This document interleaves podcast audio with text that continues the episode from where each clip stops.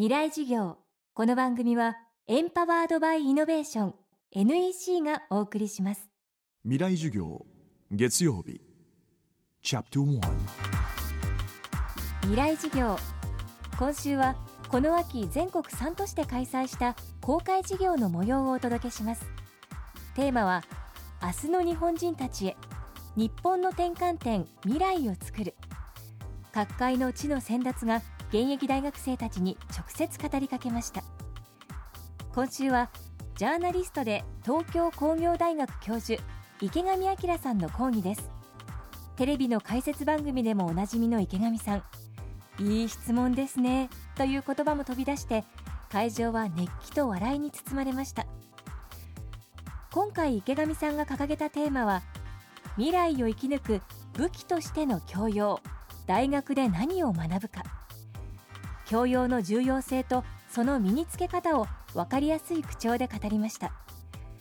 その中から今日は教養と常識の違い。常識を持っている。常識人って破壊的な行動ができない。世の中を変えるようなことができないんじゃないかと思うのね。やっぱり常識みんなとうまくいっていかなきゃいけないよね。仲良くやっていかなければいけないよね。という常識は今ある今ここにあるそのさまざまな社会的なルールをよく知っていてそのルールを守っていこうっていうことでしょ？これが常識あるってことだよね。今の現実のさまざまなルールを肯定してでそのルールを守ろうとする。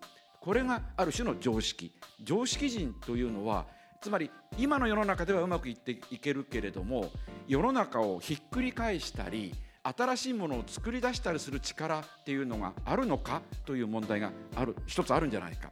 常識人はこの世の中をドラスティックに変える力を持っていないのではないか。こういう定義の仕方もあり得ると思うのね。教養って何か。今それぞれあの教養についての定義がありました。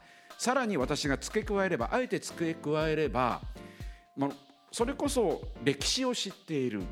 さまざまな歴史を知っていると今起きていること例えばアベノミクス。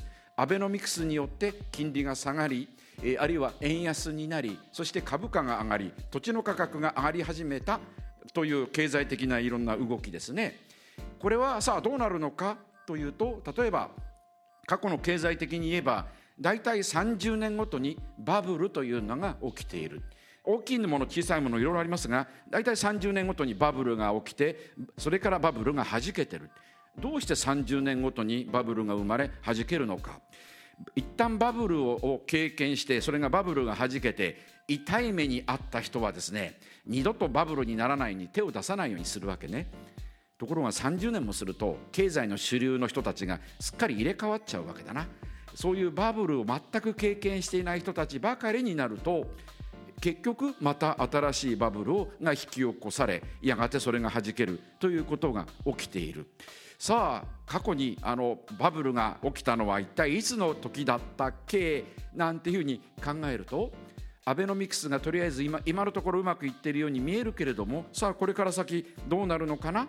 という時に少しでも歴史を知っているとちょっと待てよとアベノミクスの行方についていささか懐疑的な視点でものを見ることができてくるんではないかということですね。歴史的な視野の中で物事を考えていく。あるいは今の世の中の仕組みがどうしても行き詰まっている。これを何とかしなければいけない。過去のさまざまな歴史あるいは世界各国のさまざまな状況を見るとこれを大きく変えた方がいいんではないか。という改革をする力っていうのは教養があるとそれをできる可能性があるんではないかという。だから私があえて常識と教養の違いを他の人とは違う説明をあえてしようとするならば常識人には世の中を改革する力がない。教養を持っている人は世の中を改革する力がある可能性が高い。こういう定義の仕方も例えばの話ですができるんではないかととりあえずは答えておきます。池上彰さんの講義は現在完全版ビデオポッドキャストで配信しています。またこのサイトではスプツニコさん安藤忠雄さん菅三淳さん長沼武さん倉本壮さんの公開事業の様子も見ることができます。未来事業2013で検索してチェックしてください。未来事業。明日も池上彰さんの講義をお届けします。で結局何を言いたいんだね？社長プレゼンで固まった。スキルアップの必要性を感じたら NEC のビジネス情報サイト「ウィズダムにアクセス。効果的なプレゼンツールのダウンロードから自分に自信をつける方法まで役立つ情報満載「ウィズダムで検索。NEC 未来事業。この番組はエンパワードバイイノベーション NEC がお送りしました。